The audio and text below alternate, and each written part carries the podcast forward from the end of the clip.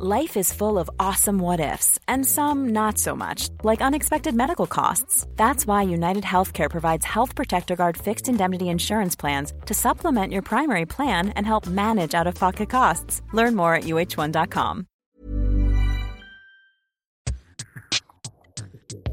Salut, c'est Thomas Rozek. Avoir des enfants, c'est flippant, je peux en témoigner, j'en ai deux. Et c'est tout sauf une longue glissade sur un toboggan de calme et de décontraction.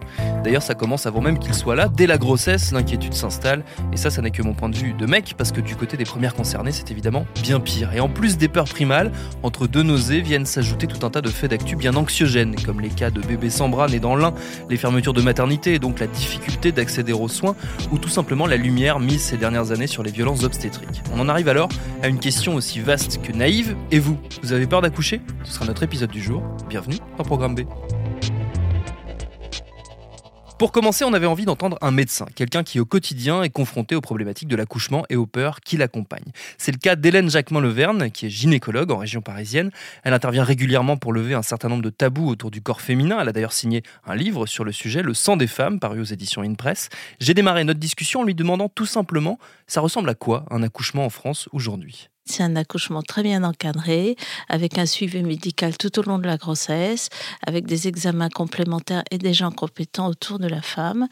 Et donc, c'est un accouchement très sécurisé. Autour de l'accouchement et, de la, et de la grossesse, qu'il reste beaucoup de fantasmes ou de peurs infondées que vous devez, vous, en tant que médecin, euh, affronter au quotidien? Non, c'est pas ce que j'entends. Ce que j'entends, c'est je voudrais accoucher naturellement, sans problème. Je voudrais que tout se passe bien, que ce soit moins médicalisé. C'est plutôt ce genre de questionnement qu'elles ont. C'est à nous de les ramener à la réalité de ce qu'est l'accouchement. Souvent, elles disent je veux pas de péridurale, c'est pas naturel. je leur dis très bien, mais faites tous les examens avant et puis vous verrez bien au moment venu si vous voulez la péridurale ou non. La péridurale, c'est donc, un, je précise pour ceux qui n'ont jamais euh, vécu d'accouchement, c'est donc l'anesthésie voilà, qui, sert permet à, la femme de diminuer les douleurs au moment de l'accouchement. Voilà, et donc de vivre l'accouchement beaucoup plus détendu et de pouvoir accueillir l'enfant tranquillement, parce qu'avant la péridurale, les femmes vivaient les accouchements dans un tel état d'épuisement que quand arrivait le bébé, elles avaient envie de le rejeter tellement c'était épuisé. On en parlait juste avant d'enregistrer euh, l'émission. Vous me disiez qu'on a beaucoup édulcoré ce qu'était en réalité l'accouchement et la grossesse. Oui, c'est-à-dire qu'à notre époque, là maintenant en 2018, on a oublié quels sont les dangers de la grossesse, les dangers de l'accouchement. On a oublié toute la mortalité maternelle hors euh, surveillance médicale. Et en France, bien qu'on ait une surveillance médicale exemplaire, il y a quand même 85 morts par an en France euh, au moment de l'accouchement. Donc c'est pas négligeable. C'est un moment dangereux de la vie des femmes. Et du coup, le fait que de plus en plus de femmes décident d'accoucher à domicile, par exemple, c'est des choses qu'on voit revenir, euh, qui avaient un petit peu disparu, voire complètement disparu euh, dans l'esprit des gens, mais qu'on voit revenir comme prenant, voilà, justement, une espèce de, de retour au naturel pour démédicaliser l'accouchement. Ça, c'est potentiellement dangereux. Alors, accoucher à domicile sans aide du tout, c'est-à-dire sans sage-femme, sans infirmière, c'est de la folie. Je dis clairement, c'est de la folie, même si on a déjà accouché. Accoucher avec un soignant à côté qui est une sage-femme qui va repérer le moment où il faut euh, euh, filer à l'hôpital, voilà. Maintenant, on peut aussi faire la critique qu'on a peut-être trop médicalisé tout le monde par souci d'égalité. C'est-à-dire qu'il y a des femmes qui sont plus à risque que d'autres. Ce qu'on a essayé de construire maintenant, c'est les maisons de naissance. Donc, c'est des endroits où, qui sont moins médicalisés, mais qui sont la porte à côté de la maternité où il y a tous les soins d'urgence donc ça, c'est assez idéal parce que là, on est dans un contexte moins médicalisé. Les femmes se plaignent souvent d'avoir une perfusion, d'avoir euh, tout le temps le, monitoring. Mais bon, qui surveille donc la fréquence cardiaque qui, du la bébé. fréquence cardiaque du bébé en fonction des contractions. Donc euh, voilà. Alors peut-être que ça c'est un peu trop et que là il y a une critique à faire aussi. Peut-être qu'il y a des tas de femmes qui vont bien et que si elles sont juste à côté, c'est pas pareil d'être chez soi, de devoir prendre une ambulance que d'être la porte à côté et d'avoir accès directement aux soins d'urgence. On a beaucoup parlé aussi euh, dans l'actualité euh, ces dernières, ces dernières années de la violence obstétrique qui est liée aux violences gynécologiques dont on a aussi beaucoup parlé. Est-ce que ça aussi crée un sentiment de, défiance vis-à-vis justement du, du, corps médical spécialisé dans, dans l'accouchement et la gynécologie Alors là, je crois qu'il faut aussi... Alors je pense que les femmes qui sont pas bien accueillies, pas bien traitées, elles doivent le dire Mmh. et c'est indispensable et ça va faire bouger le corps médical. Mais en France, il y a plus de 800 000 naissances par an, il y a moins de 10 000 plaintes. Alors peut-être que ça pourrait être un peu plus, parce que certaines femmes n'osent peut-être pas porter plainte, ça c'est possible. Mais quand même, il faut relativiser le nombre de plaintes par rapport au nombre de naissances et de services où ça fonctionne bien. Il y a sûrement des services, des médecins. Les médecins, c'est des êtres humains, ils sont pas infaillibles et ils peuvent, euh, voilà, ils peuvent être odieux. Et c'est pas parce qu'on est soignant, qu'on est infirmière, euh, sage-femme ou médecin qu'on est forcément généreux envers l'autre.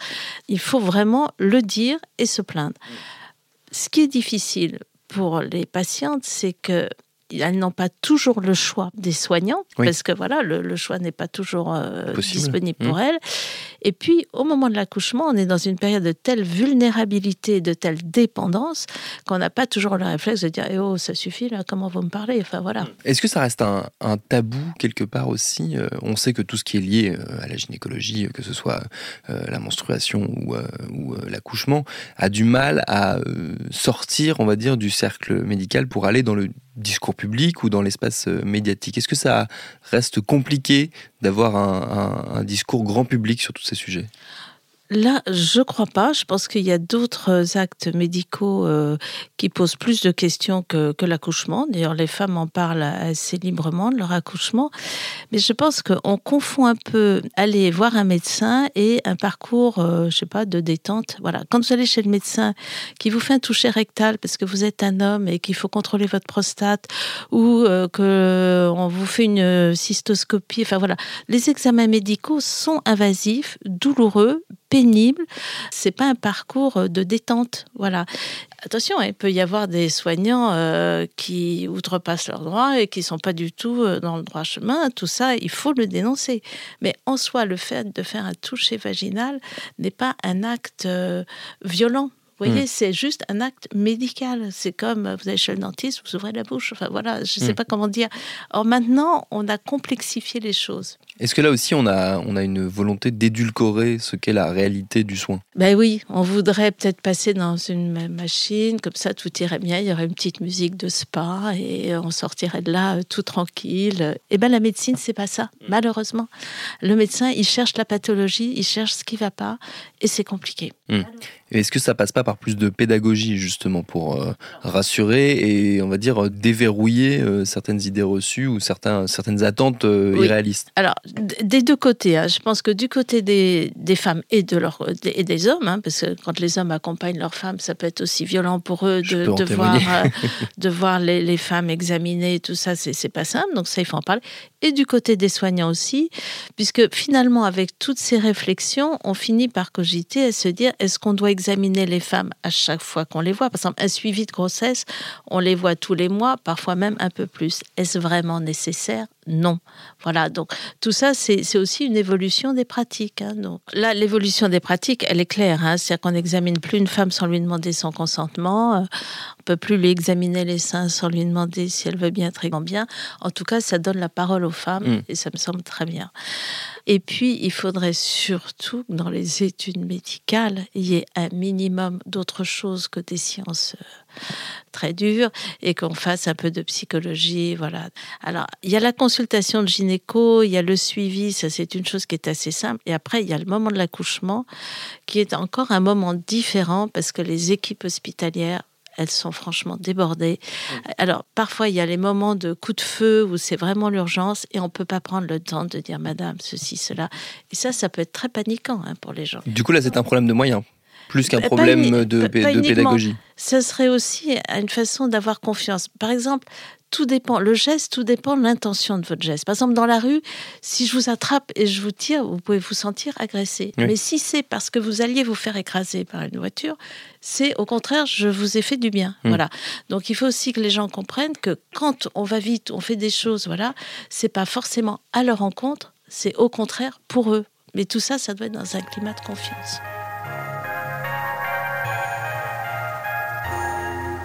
Restaurer la confiance en passant par le dialogue, c'est aussi le souhait des patientes qui s'organisent pour faire entendre leur voix, par exemple au sein du CIAN. Le CIAN, c'est le collectif interassociatif autour de la naissance. Il regroupe donc des associations locales et nationales autour de la grossesse, de la naissance et des premiers jours de la vie. L'une de ses coprésidentes, France Hartner, est venue nous voir. Je lui ai demandé comment on pouvait faire en sorte d'améliorer les choses aujourd'hui en France, même si nous avons un système de santé euh, performant, il y a des inégalités d'accès aux soins.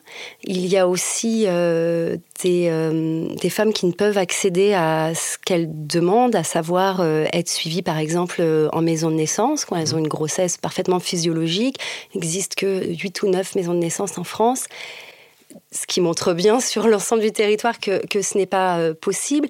Il y a euh, des, centres hospitaliers où les pères sont acceptés euh, au bloc opératoire lors d'une césarienne programmée. Il y a encore des endroits où ce n'est pas le cas, parce que ça nécessite un travail d'équipe pour, mmh. pour, être mis en place. Il y a des unités de, de néonates où les, les bébés il est plus ou moins facile aux parents de pouvoir euh, y accéder, faire les premiers soins, etc. Pareil, ça, demande un, travail entre euh, les, parents et l'équipe pour que ce soit mis en place. Tout cela n'est pas du tout euh, homogène sur le mmh. territoire. Mais est-ce que c'est exactement le chemin que prend le service public en ce moment? C'est un peu la question qu'on se pose quand on voit des, des, maternités qui ferment, par exemple, je pense à l'exemple de la maternité du Blanc, dont on a beaucoup parlé dans l'actualité ces derniers temps. On a l'impression qu'on est plus dans une période de, où les options diminuent plutôt que les options augmentent. En tout cas, euh, pour ce qui est des, des zones hors grande ville. Oui, alors ça va effectivement, euh, il est beaucoup plus facile d'avoir du choix à Paris euh, que dans, dans, le centre de la France, malheureusement. Il est vrai que ça peut être une source d'angoisse pour les femmes de savoir que la maternité la plus proche est très éloignée. Le fait de ne pas avoir le choix, ça peut être aussi une source d'angoisse, parce qu'on peut se sentir un peu coincé quand même, de ne mmh. pas pouvoir euh, choisir pour un moment très important de sa vie l'endroit et les personnes qui vont suivre euh, et accompagner notre accouchement. Et ça fait partie de ce que je vous disais, c'est-à-dire l'hétérogénéité du territoire euh, et des, de ce à quoi on peut avoir accès en mmh. tant que femme pour son accouchement ces dernières années une certaine médiatisation de la parole des femmes de manière générale, pas seulement sur l'accouchement, a permis de de faire plus parler des, violences, que ce soit effectivement les violences faites aux femmes, euh, des violences conjugales, des violences sexuelles, mais également des violences obstétricales.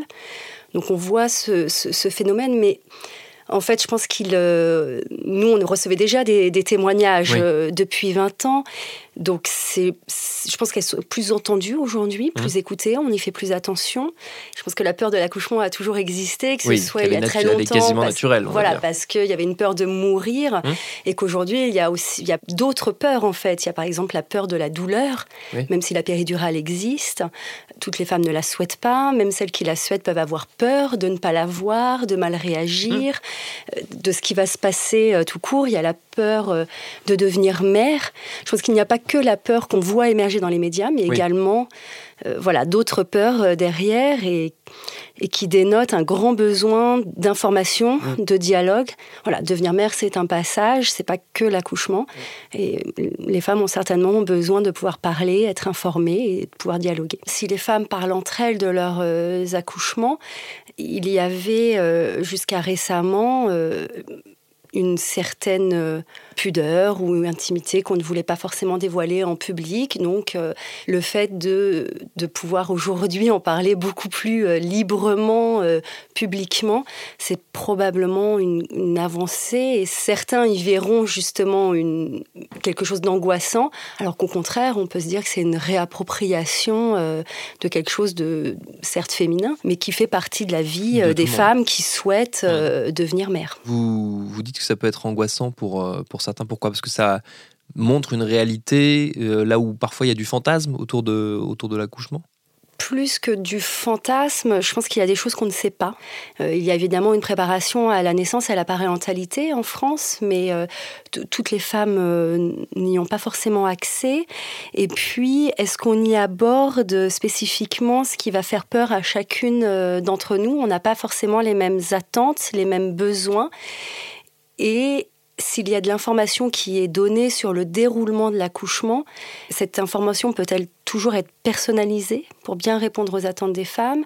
En fait, il n'y a pas seulement besoin d'information, il y a aussi besoin d'un espace de dialogue entre euh, les professionnels de santé qui vont euh, suivre la grossesse, euh, accompagner l'accouchement et la femme. Et nous, les femmes qu'on entend, qui, font appel à nous, évoquent souvent le, ce problème de ne pas avoir cet espace de dialogue. Et je pense que ce qui, ce qui probablement me fait peur aujourd'hui, justement, quand une femme est enceinte et qu'elle entend parler de violence obstétricale, c'est qu'au final, on a très peu de données mmh. sur le sujet. Nous, on a donné des données qualitatives, les témoignages euh, que l'on reçoit, mais on n'a pas de données sur l'ensemble de la France, quelle est la proportion des grossesses, des accouchements euh, qui, est concernée. Donc oui, ça peut faire peur, alors qu'on ne connaît pas euh, très bien, on ne sait pas quantifier le, le phénomène, même si on sait le qualifier. Et puis, euh, nous, ce qu'on a, on a un peu une utopie, en fait, au CIAN, c'est de se dire que justement, cette peur de l'accouchement qui existe, est-ce qu'on ne pourrait pas euh, la transformer en confiance, les femmes qui aient confiance en leur corps, qui aient confiance dans le personnel soignant parce qu'elles peuvent dialoguer mmh. et faire part de leurs besoins? Voilà, on aimerait que ce soit ça la norme. Et effectivement, il y a du chemin à parcourir pour que ce soit le cas partout. Quels outils on peut mettre en place, on peut imaginer justement dans cette euh, utopie dont vous parliez euh, euh, Qu'est-ce qu'on pourrait imaginer comme solution pour que ce dialogue s'installe, se généralise? On a beaucoup de leviers, je pense, à, actionner, plusieurs actions à mettre en place. Il y a déjà des choses qui, existent, à savoir le, le, projet de naissance qui a été réaffirmé par la HAS comme nécessaire finalement. On peut expliquer ce que c'est Alors un projet de naissance, oui, pour nous, ce que c'est, c'est la base en fait d'un dialogue entre ce que la femme euh, souhaite, les questions qu'elle a, ce qu'elle aimerait pour son accouchement, et euh, de l'autre côté, le soignant, qu'est-ce qui va, euh, quelle est sa manière de travailler et de quelle manière ils vont, le dialogue va pouvoir mm. s'installer pour que les attentes des femmes puissent être respectées et que le travail euh, des soignants soit possible.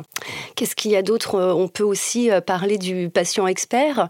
En tout cas, aujourd'hui en France, il y a des représentants d'usagers dans le système de santé. Donc le CIAN, par exemple, en, en fait partie. Mais nous ne sommes pas, par exemple, inclus euh, dans la formation initiale ou continue des, médecins en obstétrique. Or, ça peut être intéressant, justement, de confronter le point de vue du patient euh, versus le point de vue du médecin. C'est-à-dire que ce, ce point de vue arrive après, une fois que les médecins sont déjà formés, en fait, qu'ils sont en activité, c'est ça? Alors aujourd'hui, ce qui se passe, c'est qu'on peut être euh, effectivement amené à intervenir euh, dans face à différentes équipes ou lors de réunions de réseaux, euh, etc. On est aussi inclus dans des groupes de travail à la HAS, à la RS, mais finalement, au niveau des études, ça reste très marginal. Il y a quelques endroits où on nous demande de venir justement pour apporter des témoignages de femmes, pour que les internes en obstétrique soient confrontés à ce, ce point de vue qu'ils rencontrent très très peu durant leurs études et leur internat. Nous sommes maintenant agréés pour, la, pour représenter les usagers dans le système de santé. Et notre, notre ambition, notre grande ambition, c'est de, donc de faire entendre les attentes et les demandes euh, des femmes, de faire, euh, d'améliorer les conditions de la naissance et de faire évoluer les, les pratiques de manière à, à, les rendre plus respectueuses de, des besoins des femmes et aussi de la physiologie de l'accouchement. Alors il y a tout de même encore un peu de chemin à parcourir. Par exemple, il y a un mois à peine, début décembre, le Congrès national des gynécologues obstétriciens s'est soldé par une belle polémique après la projection sur grand écran d'une phrase comparant les femmes à des juments. Voilà, il y a du boulot. Merci à Hélène Jacquemin-Leverne et France Hartner pour leur réponse. Programme B, c'est un podcast de Binge Audio préparé par Lauren Bess, réalisé par Vincent Hiver, Solène Moulin à qui je souhaite la bienvenue et Quentin Bresson.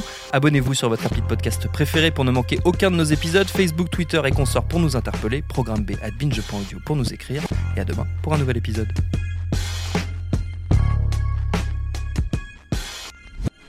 Binge.